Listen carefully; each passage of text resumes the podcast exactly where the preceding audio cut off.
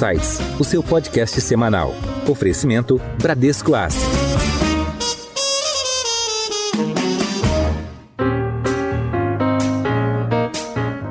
Olá, bem-vindos a mais um episódio do Insights, o seu podcast semanal com ideias que provocam um novo jeito de pensar. Eu sou a Priscila Forbes e hoje nós vamos falar sobre a crise hídrica. O Brasil enfrenta este ano a pior seca dos últimos 91 anos, com os reservatórios em níveis críticos, principalmente na região sudeste, que é o coração da oferta de energia no Brasil. Vivemos hoje uma situação de forte alta nas tarifas elétricas e a crise hídrica que ameaça levar o país a um racionamento de energia. Temos ainda o desafio de produzir energia a partir de fontes limpas e renováveis, reduzindo o uso de usinas termoelétricas termoelétricas e, ao mesmo tempo, diminuindo nossa dependência das chuvas para a geração hidrelétrica. Para falar sobre nossa matriz energética e os desafios para se evitar o racionamento, chamamos hoje o Luiz Augusto Barroso, diretor-presidente da PSR, empresa que fornece soluções e consultoria em energia elétrica e gás natural. Barroso, bem-vindo ao Insights.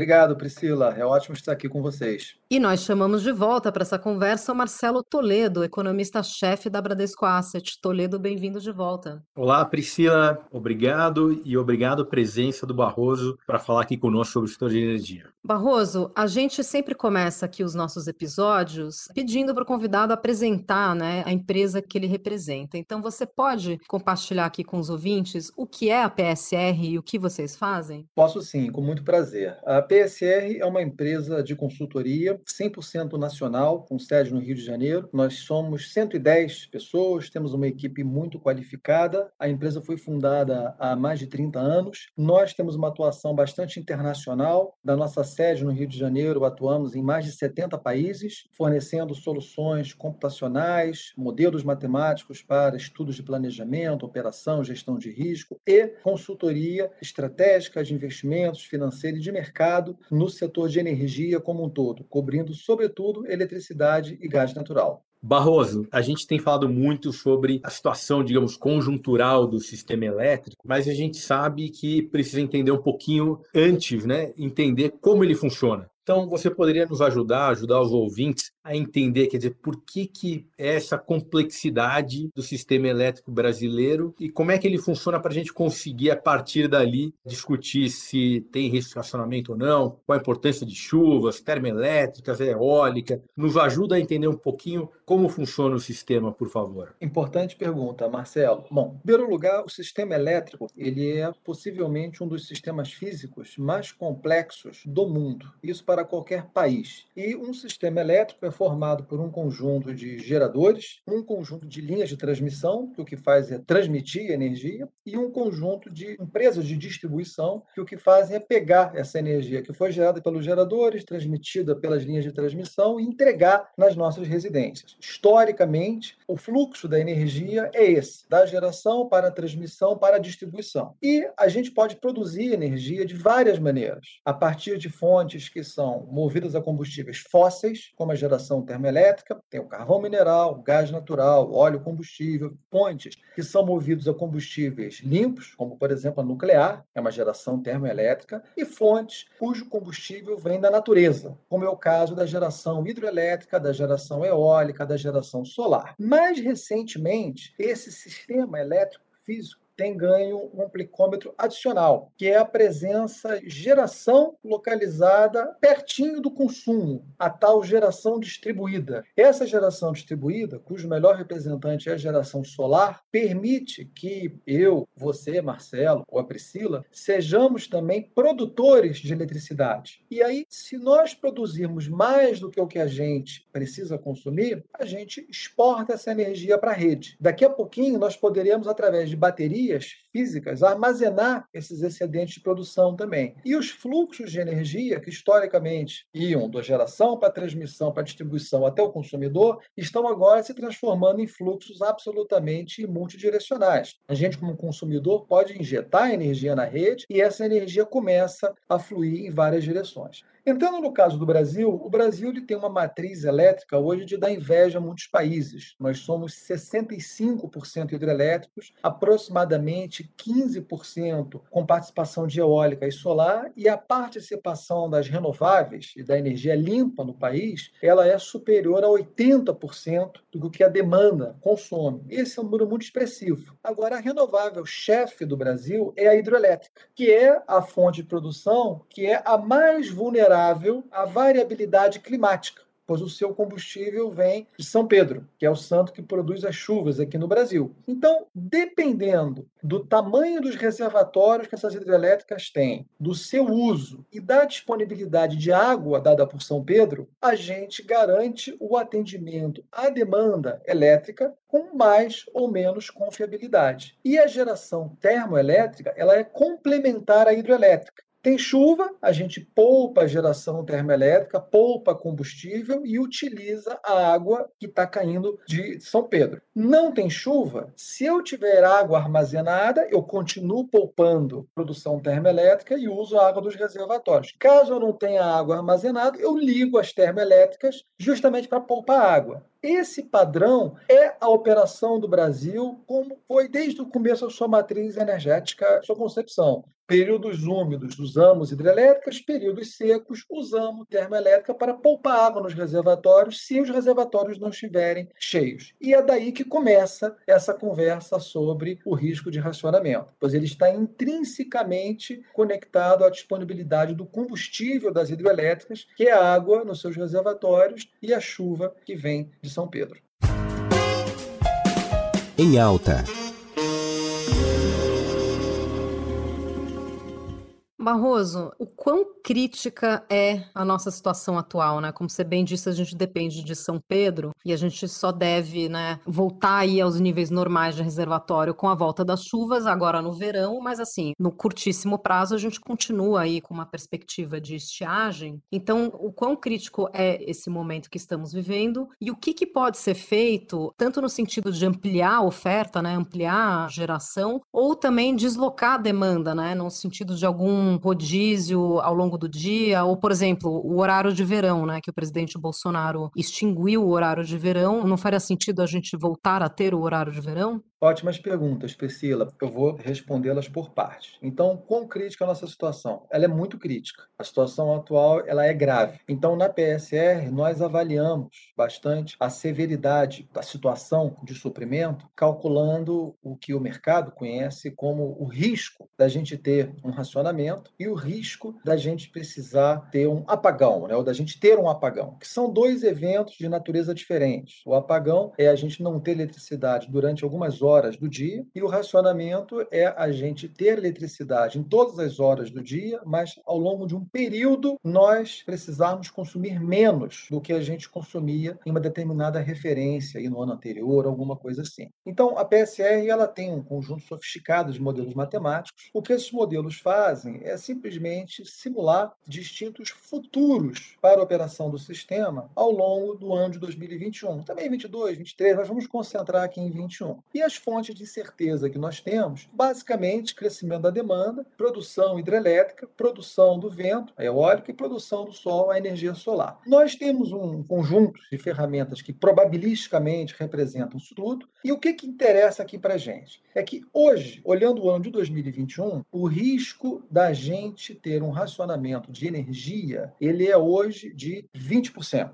em nossas estimativas. E o risco da gente ter um problema, um apagão, né, ele é de 40%. Esses riscos não são baixos, tá? Agora, risco não significa realização. Risco significa que um evento pode ocorrer e não que ele vai ocorrer. Aí você fez a segunda pergunta, que é muito boa, que é o que o governo está fazendo para evitar que o pode ocorrer se transforme em vai ocorrer. E o governo, Priscila, está fazendo muita coisa. O governo tem trabalhado com medidas para disponibilizar de forma rápida, célere, nova oferta de geração ao sistema. Essa nova oferta de geração, ela envolve desde trazer para o sistema a geração que estava meio adormecida porque não tinha combustível e agora começa a produzir, importar mais energia dos países vizinhos, como a Argentina, como o Uruguai, antecipar a operação de reforço do sistema de transmissão, que é muito importante, pois os reservatórios estão muito ruins na região sudeste, mas estão ok na região nordeste. E a região nordeste, que é o paraíso dos ventos, pode ajudar transmitindo excedentes de energia para a região sudeste e assim ajudando o sudeste. E o governo, mais recentemente, criou dois programas de redução voluntária de consumo para todos os consumidores. O que o governo propõe a todos nós, consumidores residenciais, é se nós reduzirmos o consumo além de uma determinada referência, 10%, ganhamos um trocadinho na conta pago em janeiro. Para o industrial, ele faz uma pergunta diferente. Ele diz: olha, me diga quanto você quer reduzir, me diga o preço que eu aceito a sua proposta, tá? Então, nós na PSR fatoramos algumas dessas medidas em nossas contas. E aí o que é interessante é que quando a gente fatora a entrada de nova geração e esses reforços de transmissão no sistema, o risco de racionamento, que era de 20%, ele cai para 2%, que é um risco bastante pequeno, bastante controlável. O risco de apagão, esse não reduz tanto. Esse fica na faixa ali dos 30%, porque os reservatórios estão muito vazios. E a capacidade do sistema atender o pico do consumo depende muito da quantidade de água que eu tenho nos reservatórios. Tentando trazer um grande recado para todos. Hoje a gente tem um risco, não significa que se realizarão eventos adversos. O governo tem buscado, através de instrumentos, mitigar esse risco e a gente demonstra que esses instrumentos são, sim, fundamentais na sua mitigação e a gente tem que fazer esses instrumentos funcionar daqui para frente. O maior desafio que a gente vai ter no mês de setembro é garantir a eficácia de todas essas medidas propostas, porque elas podem ser fundamentais, podem ser não, elas são fundamentais para evitar que a gente tenha um cenário de racionamento. A dificuldade com o atendimento do pico do consumo que é o tal do apagão, isso a gente tem que monitorar, mas na operação do sistema, para, através de manobras operativas, a gente tentar evitar que esses apagões ocorram. Ou seja, eu acho a situação grave, mas eu acho que a gente tem instrumentos para navegar nessa turbulência que é como se fosse um piloto de avião que decolou num céu que está chovendo, está com trovão, vai balançar, mas a gente consegue atravessar. O horário de verão, ele energeticamente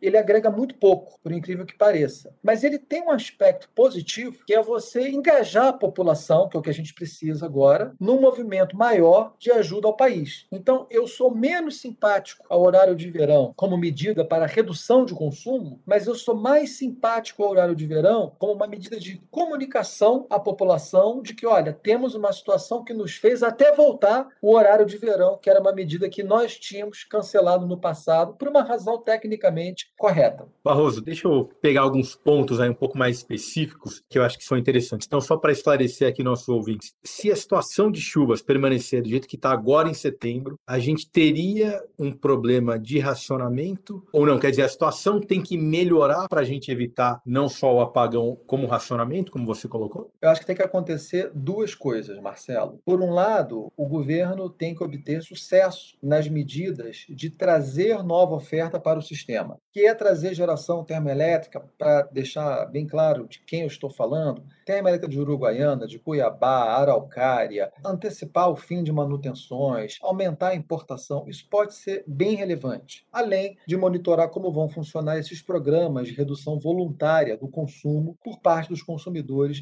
de todo o Brasil. Essas medidas elas são fundamentais funcionarem. Além disso, tem o fator hidrológico que a gente não controla. A ideologia a gente tem que monitorar. A indicação da climatologia é que setembro vai ser um mês ainda ruimzinho, mas outubro pode ser um mês de chuvas mais próximo da média histórica. Novembro seria um mês de chuvas mais próximo da média histórica. E neste cenário, nas análises que a PSR faz, a gente passa. A gente passa ali até raspando, mas a gente passa. Então, a grande responsabilidade que eu acho que o país tem agora em setembro é trabalhar para que a gente consiga se dar bem naquilo que a gente controla que é trazer nova oferta. O que a gente não controla, a gente tem que monitorar e tentar fazer adaptação. Mas esse é o desafio que a gente tem. Perfeito. E pegando um pouco para a gente entender essa questão de apagão, de pico, se eu não estiver enganado, mais ou menos um quarto do sistema elétrico é desligado, digamos, né, ao longo do dia. Não sei se eu estou correto, você me corrige. Se eu estiver enganado, mas quer dizer, pico de consumo ali é por volta, eu acho que das seis, sete da tarde, né? E depois na madrugada, obviamente, o consumo cai muito. Quer dizer, quando a gente está falando desse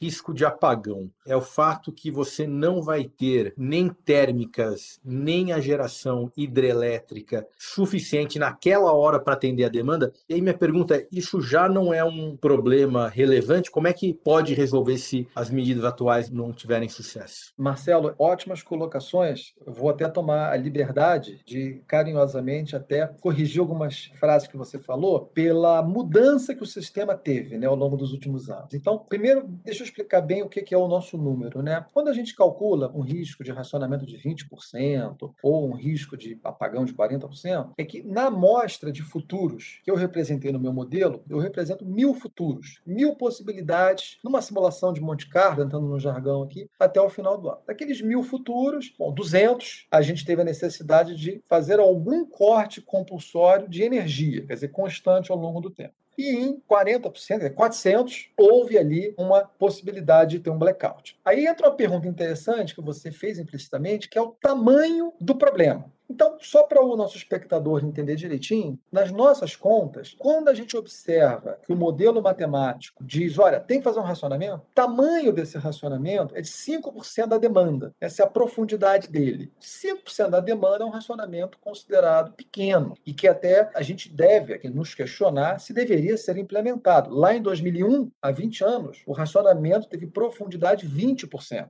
No apagão, quando a gente vai no apagão, e aí esse é o ponto que eu queria trazer uma informação interessante é que você falou, olha, o pico do consumo ocorre ali 6, 7 da noite, né? O sistema mudou. O pico do consumo está ocorrendo hoje duas, três da tarde, por ar-condicionado. Então, o que a gente observa é que o grosso do problema estaria ocorrendo nesses horários. É, o que, é nesses horários? É o sistema realmente perder a capacidade de atender a demanda. E aí, perdeu instantaneamente, o operador tem que se virar, o operador possivelmente não vai fazer um corte espalhado de uma forma desorganizada, organizado, ele vai organizar para, com a distribuidora, determinar áreas isso possa ser feito, e isso vai durar pouco tempo. Que passado esse conjunto de horas, uma, duas horas, a vida volta ao normal. Né? Estamos aqui especulando no cenário do caos. Tanto para efetuar esses cortes, quanto para fazer o próprio racionamento, que é a sua pergunta, né? se tiver que fazer, acho que inclusive aqui no Brasil a gente tem que se acostumar a discutir temas desagradáveis, né? antes que eles virem fatos desagradáveis, isso é muito importante, para que a gente sempre torce para o melhor, mas vamos nos preparar para o pior. Fazer um racionamento, hoje a gente não tem um regramento como implementar isso. Acredita-se que a gente usaria a mesma receita de 2001. Uma cota de consumo, penalização financeira se você consumir mais do que a cota, bônus se você consumir menos, e as cotas de consumo comercializáveis entre si. Isso ainda a ser definido, tá? Isso não se define de uma hora para outra, mas é um processo que a gente deveria, até como país, já ter ali preparado numa gaveta. E lá a gente é sempre bom ter essas coisas já acertadas, né? Que nem você definiu o seu funeral, né? É bom definir o seu funeral, o caixão que você quer antes de você morrer, né? Para você não ter problema na hora. A questão do apagão, o Brasil historicamente não teve muita restrição de potência, de suprimento à demanda máxima. A gente sempre foi mais restrito à energia. Então, eu não sei como a gente lidaria com isso na vida real, mas nós temos um operador do sistema que, novamente, se precisarmos chegar lá, é uma entidade técnica qualificada e que, em conjunto junto com as distribuidoras, faria a implementação disso de maneira a que fosse o menos doloroso possível para a população. Né? E, novamente, estamos aqui discutindo aqueles cenários mais extremos, mas que são importantes a gente discutir. E sempre que a gente diz, olha, 20% de chances de ter um problema, isso se o governo não fizer nada. Se o governo fizer as coisas corretas e der certo, esse risco vai para zero. É sempre importante ter esse pêndulo aqui, porque o mundo do risco ele é um mundo realmente sofisticado na compreensão pela população. Barroso, você já falou um pouco aqui sobre a matriz energética, né? Que você disse que a gente tem uma matriz invejável em termos de ser uma matriz preponderantemente renovável, né? Mas o que a gente está vivendo hoje, isso que você avaliou, o risco de apagão, a gente já viveu lá atrás em 2001, né? E por que que isso está ocorrendo de novo? Assim, claro, estamos passando por uma seca muito aguda, mas tirando a questão da seca, o que, que foi feito de 2001 até hoje em termos de mudança na matriz de geração para que a gente não seja tão dependente da geração hídrica, né? Essas fontes alternativas, como eólica e solar, ou até, enfim, as próprias termoelétricas também. O que foi feito no sentido de ampliação dessas fontes geradoras? Priscila, muita coisa, tá? Em 2001, nós éramos 85% hidrelétricos e 15% termoelétricos. Hoje nós somos 60%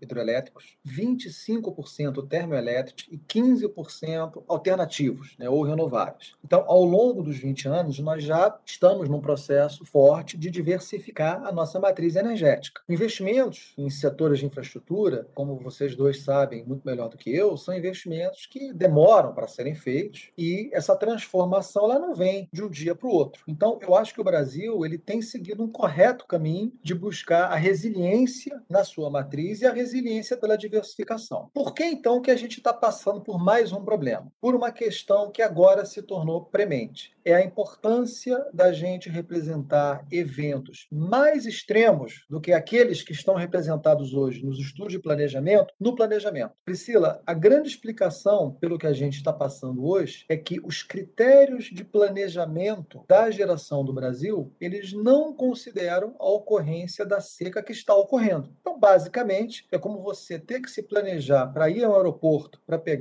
um voo, mas no seu critério decisório de que horas você sai de casa, casa para chegar no aeroporto com a devida antecedência, você não considera que pode cair um meteoro na rua que você vai atravessar. E o meteoro passou a ser mais frequente. Então, na prática, nós precisamos incorporar nos critérios de planejamento mais informação climática. Esse é um ponto que é bem importante deixar claro e que não afeta somente o Brasil, pois exatamente agora, em setembro de 2021, nós temos o Chile passando por uma crise energética exatamente similar à do Brasil, uma crise hídrica, na verdade, idem Argentina, mesma coisa acontecendo em estados norte-americanos. Nós temos o México tendo estados com muita chuva e a dimensão climática realmente veio para bagunçar a vida do setor de infraestrutura, seja ele de estradas, rodovias e o setor elétrico é um deles. Além disso, nós estamos com crescentes demandas pelo uso da água para outra coisa que não produção de energia elétrica. Então, os crescentes usos consultivos da água, água para manter vazão firme no rio para navegação, irrigação, pesca e vários outros usos que eu não vou citar aqui, recreação, turismo e tal, é uma água que o setor elétrico precisa passar a considerar que não está mais disponível para ele. Então nós temos dois efeitos que são produtores do mesmo resultado. Se eu tenho vazões afetadas por mudanças climáticas e se eu tenho menos água disponibilizada para o setor elétrico do que a gente teve no passado, significa que a oferta hidrelétrica que o sistema tem, ela é menor do que a que se imagina. Se ela é menor do que o que se imagina, não tem problema, a gente tem que saber o quão menor é e substituir por outra tecnologia. Esse vai ser o grande desafio do país. E esse é o desafio que, mais uma vez, não é só do Brasil. Ele está afetando vários outros países e como o relatório, o recente relatório do IPCC, que é o painel intergovernamental a mudança do clima, mostrou, essas mudanças climáticas vão ficar mais intensas, mais imprevisíveis e com mais consequências adversas para, aí é que eu me arrisco a dizer, economia como um todo, não só para o setor elétrico. Mas a origem do problema é esse, é a gente adaptar os critérios de planejamento à nova informação sobre vazões e disponibilidade hídrica para a produção de energia. Fazendo um paralelo aqui com o mercado financeiro, isso que você descreveu na modelagem, a gente chama no mercado financeiro de stress test. Então, basicamente, você está dizendo que o stress test climático não foi tão robusto assim, né? Não previa esses eventos não tão de cauda, né? Cada vez mais frequentes, então. Na verdade, é até pior do que isso, Priscila. A gente, no setor elétrico, já planeja o sistema prevendo eventos de cauda. O que está acontecendo é que a distribuição de probabilidades que produz as caudas está mudando. E essa mudança da distribuição de probabilidades está gerando caudas mais pontudas, mais severas do que as caudas que as distribuições de probabilidade que o setor sempre trabalhou assumia. Tecnicamente, é exatamente isso que está ocorrendo. Em Foco.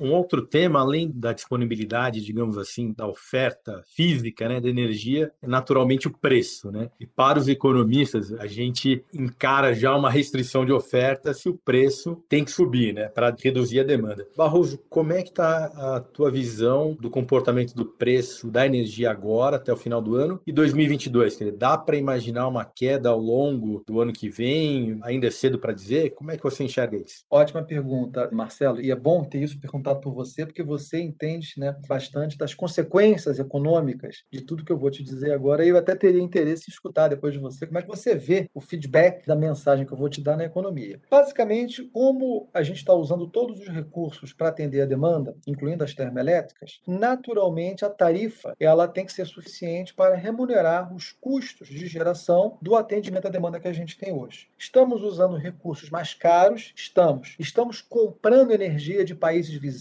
importando a preços caros? Estamos. Temos que fazer isso? Temos. Qual é a consequência? Um indicativo de tarifas que vão aumentar. E um primeiro sinal prático disso foi até a criação dessa bandeira tarifária, bandeira escassez hídrica, né, no valor de R$ 14,20, se eu não me engano, que já é uma forma do setor elétrico começar a, desde já, a arrecadar o volume financeiro necessário para remunerar os custos que o setor está tendo que arcar para atender a demanda. A bandeira tarifária ela tem um impacto, ela se soma aos demais componentes que estão na tarifa para gerar uma determinada arrecadação. Para o ano que vem, nós vamos continuar com as térmicas ligadas, até porque nós precisamos recuperar os reservatórios. Nós ainda não falamos em 2022 aqui, mas nós vamos chegar no final de 2021 muito vazios em termos de armazenamento. Então as térmicas devem ficar ligadas por mais um tempo. As térmicas ligadas associadas aos custos de 2021, que não são totalmente cobertos pelas tarifas de 2021, vão trazer uma pressão tarifária em 21 e 22. Essa pressão tarifária, nas nossas análises, que vão, em termos reais, né, quer dizer, IPCA mais ou GPM mais, 5% a 15%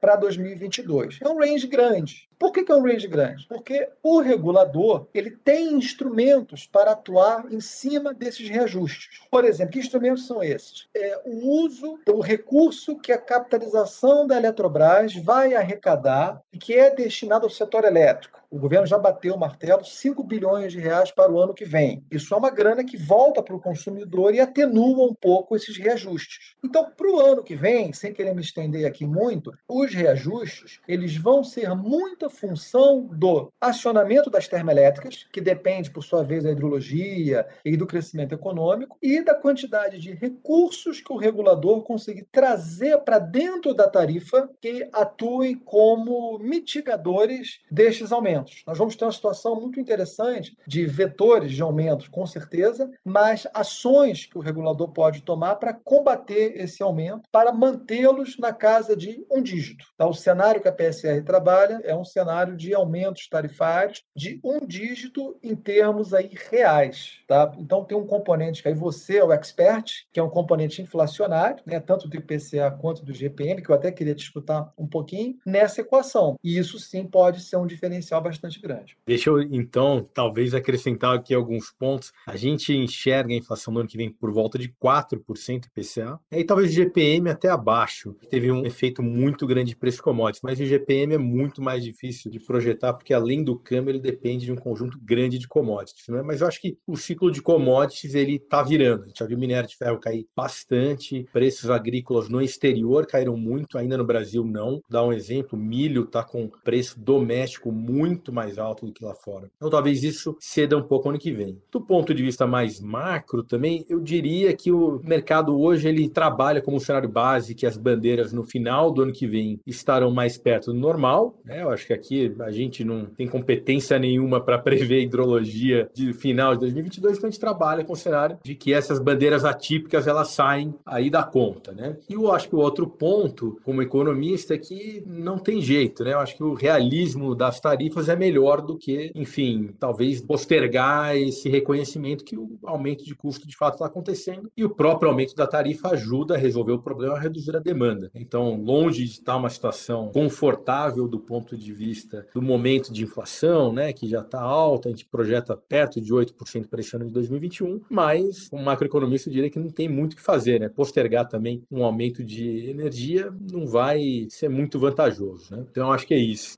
Passando um pouquinho da nossa visão macro sobre as implicações do setor. E, por fim, do ponto de vista de adaptação da economia, eu acho que a gente, talvez mesmo que a situação se agrave um pouco do ponto de vista de oferta, acho que a economia é mais flexível do que a gente imagina. Né? A pandemia mostrou um pouco disso, mas seria certamente um evento negativo para as projeções de PIB de 2022 se a situação se agravar. Né? Desejamos que não seja por aí. Barroso, a gente falou do preço da energia de 2022, mas em relação ao fornecimento de energia, quer dizer, regime de chuvas, dá para adivinhar alguma coisa com tanta antecedência ou é muito, muito cedo para ficar pensando em 2022? Não, não é cedo para pensar em 22, mas a gente também não tem uma bola de cristal com tanta assertividade no clima como a gente gostaria de ter para esse ano. Então, o que, que nós temos visto na PSS de 22? Nós vamos chegar no final do ano de 21 vazios, tá? Esse é um fato da vida. Então, nós começaremos o período úmido vazio. Nós teremos uma diferença importante, assim, é, espero, em relação ao período úmido agora de 2021, que passou que é a possibilidade de manter as térmicas ligadas. Né? Esse período 1 de 2021, as térmicas não ficaram ligadas na sua plenitude, mas agora para 22 a gente pode deixar as térmicas ligadas, isso é bastante importante. Para 22, a gente tem a entrada, Marcelo, de 7 mil megawatts de nova oferta de geração não hídrica, né? que não depende de chuvas, o que é bastante relevante. E tem uma oferta de geração térmica que era para ter entrado em 21 no início do ano, ali por maio, que vai entrar agora, em setembro, outubro, e que vai ser um reforço bastante importante para 22 também, além das medidas que o governo está tomando. E na semana passada, o governo anunciou um programa para comprar uma geração emergencial, uma geração de reserva da reserva. Você pensa num banco de reservas para ficar ali aquecido para, se precisar, a gente atuar. Então, a boa notícia sobre 22 é que a gente está se preparando. Né? A má notícia sobre 22 é que, obviamente, a gente ainda tem um componente grande de incerteza que é São Pedro. O que, que São Pedro vai fazer com a gente? Nas nossas análises na PSR, com a preparação que a gente tem hoje, e se São Pedro nos entregar um período úmido em 22 igual ao que foi de 2021, agora, a gente passa. A gente não pode ter é o cenário meteoro é, ter um período úmido que seja realmente catastrófico. É muito importante esclarecer a todos que a quantidade de água que chega no período úmido ela é desproporcionalmente maior do que a que chega no período seco. Então, mesmo que você tenha um período úmido pior do que a média, ou um pouco pior, ou um pouco mais, mais, mais pior, ainda assim é muita água. Ainda assim a gente consegue encher alguma coisa. Quanto da água que cai num ano vem desse período úmido? Bastante. Tem anos que 60%, 70%, depende muito do ano. Nos últimos anos isso tem variado muito. Só para concluir, dar um exemplo para vocês de uma situação que até eu vivi do outro lado da mesa, quando eu era presidente da empresa de pesquisa energética, que eu fui membro do CMSE, e nós vivemos em 2017 um ano muito ruim na região Nordeste. A região Nordeste, no ano de 17, a chuva foi 33% da média histórica. Nós chegamos em maio de 2017 com 25% de armazenamento no Nordeste. Nós levamos o sistema no limite até o final do ano. O sistema da região Nordeste ficou com 5% de armazenamento. Alguns reservatórios, como o caso da usina de Sobradinho, foram operados a níveis inferiores a 3% de armazenamento. A gente foi realmente lá embaixo, mas nós estávamos apoiados por muita climatologia e o período úmido foi bom. Então nós saímos de 5% de armazenamento em novembro para 41% em maio de 2018, do ano seguinte. Essa gestão fina, ela sem dúvida dúvida, vai ser a arte da gente fazer a travessia de 2021 para 2022 com segurança. Barroso, voltando a falar aqui do papel da população né, na gestão dessa crise, você falou que a questão da volta, o retorno do horário de verão, teria esse benefício de ser uma medida até educativa, né, uma medida de engajamento. Quais outras iniciativas você enxerga que poderiam todo mundo se juntar e apoiar a questão do uso consciente, né, para a gente evitar o racionamento? Priscila, eu acho que comunicação. Eu acho que o governo governo ele tem que comunicar bem, ser bastante enfático em trazer para a população o tamanho do desafio que nós vivemos. Essa comunicação precisa ser frequente, precisa ser clara, objetiva, para que a população realmente possa mudar os seus hábitos e embarcar num esforço que é um esforço de país. Hoje, Priscila, para você realmente ficar imune né, a tudo isso que a gente está falando, não quero mais brincar dessa questão do setor elétrico. Quero garantir 100% do meu atendimento aqui de qualquer maneira. Você só consegue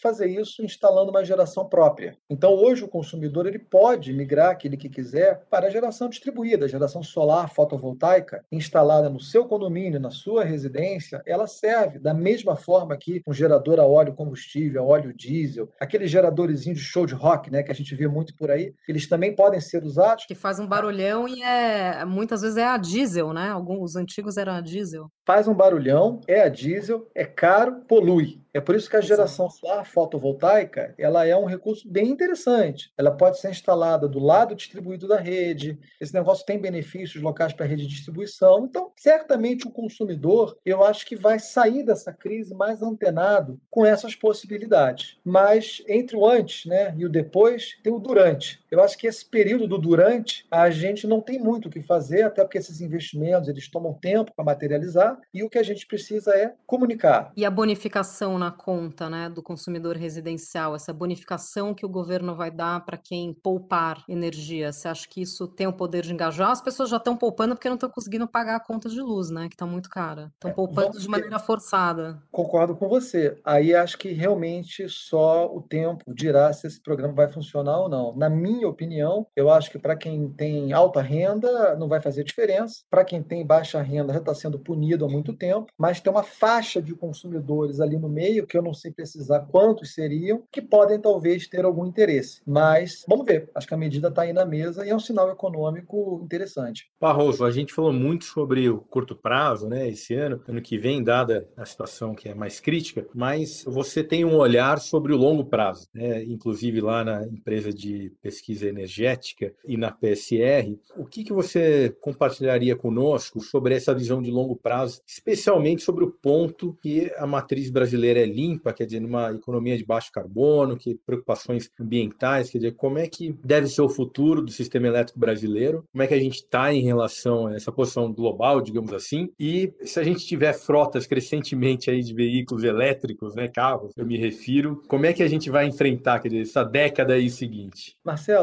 eu acho que o Brasil, ele é o sonho de consumo de muitos outros países, né? Nós somos um país renovável e mais, somos o país onde a energia renovável ela é a mais barata, o que alinha dois objetivos muito importantes da transição energética, que é a manutenção da matriz de baixo carbono, mas de forma competitiva. E essa agenda que você comentou, né, agenda da economia de baixo carbono, que está sendo agora toda vestida sob essa sigla ESG, né? E de meio ambiente, S de aspectos sociais, G de governança. Para mim, ela é uma agenda que o E vira C, né? C de clima, clima é carbono, e o componente de baixo carbono da matriz energética do Brasil das empresas vai ser um diferencial competitivo. Ele tem que ser fonte de soft power, ele tem que ser utilizado para reposicionar o Brasil na agenda econômica global. E eu acho que nós temos condições de, se fizermos o dever de casa, prosperarmos nessa indústria. O Brasil, ele tem escala, o Brasil é um país que pode ser o líder da economia do hidrogênio, ele pode desenvolver as baterias físicas em conjunto com as baterias de água, que são os reservatórios das hidrelétricas, e a gente ter uma equação que é muito interessante para a sociedade, pois também teremos empregos sustentáveis, mobilidade elétrica, como você falou, e tudo mais. Agora, o que a gente precisa fazer de dever de casa, né? Se a frota inteira for elétrica. Só para vocês terem uma ideia, se o Brasil eletrificar 100% da sua frota, tá, eletrificável, a gente tem que multiplicar a capacidade instalada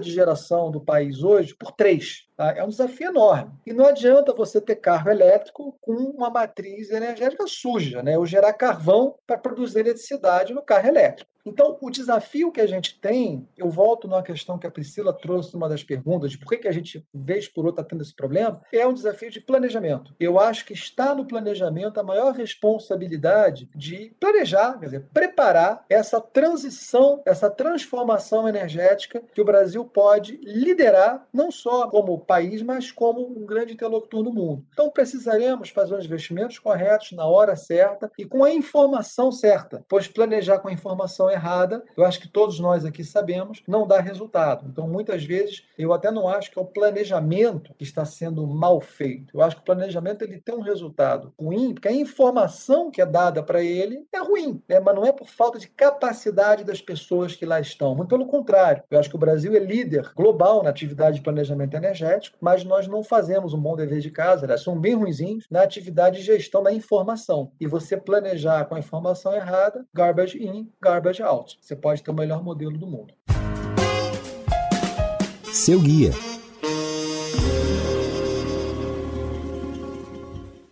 Legal. Bom, a gente vai chegando aqui ao final da nossa conversa, que foi riquíssima. E, Barroso, só para manter uma tradição que a gente tem aqui no Insights, aí já indo um pouco mais para o Barroso pessoa física mesmo, se você pode compartilhar com os ouvintes dicas, pode ser de leituras ou documentários ou qualquer coisa que você queira compartilhar aqui de informação ou até de entretenimento com os ouvintes do Insights. Você vai se arrepender muito de ter feito essa pergunta, viu? Que eu posso te falar horas aqui. Vou ser aqui econômico, tá? Eu vou fazer uma recomendação apenas. Eu acho que ela é ampla o suficiente para manter aqui todos nós bem ocupados. É que todos leiam com atenção devida o livro mais recente do Bill Gates, Como Evitar um Desastre Climático. Né? Então, a gente, quando vai para os Estados Unidos, né, você chega nos Estados Unidos, os hotéis americanos, eles têm ali o Novo Testamento, né, aquela bibliazinha, aquelas mesinhas de cabeceira. E o José Luiz Alqueires, que foi presidente da Eletrobras, uma vez deu uma sugestão que eu achei muito legal, que era que todos os hotéis do mundo deveriam ter uma mini cópia do livro do Bill Gates na mesinha de cabeceira. Acho que o livro mostra o tamanho do desafio que o planeta está enfrentando, o tamanho da mudança de postura que nós precisaremos ter como sociedade, não no setor elétrico, mas indo muito além do setor elétrico, como economias mesmo, para que a gente consiga mitigar o aumento da temperatura na escala que deve ser mitigado, para que a gente consiga deixar de viver com os eventos climáticos que serão tão mais frequentes, tão mais intensos e provocarão efeitos bastante complicados na economia como um todo daqui para frente. Essa é a minha dica. A outra dica é para quem gosta escutar o novo disco do Iron Maiden. Eu acho imperdível, chama-se Senjutsu. Vocês vão adorar, mas eu respeito quem não gostar também. Ótimo. Fazia tempo que a gente não tinha uma dica musical aqui. Nós conversamos com Luiz Augusto Barroso, diretor-presidente da PSR. Barroso, muito obrigada pela sua participação aqui. Eu que agradeço. Muito obrigado. Foi um prazer estar com você, Priscila, e também estar com Marcelo Toledo. Um abraço a todos. Toledo, muito obrigada por mais uma participação sua no Insights. Eu que agradeço, Priscila, e claro, agradeço nosso convidado muito especial hoje, Barroso. Obrigado. E quem sabe estaremos numa situação melhor em 2022 para te ouvir de novo aí no fim, digamos, dessa crise Vocês que nos acompanham já sabem, toda semana tem um episódio novo no seu Insights. Até a próxima. Tchau.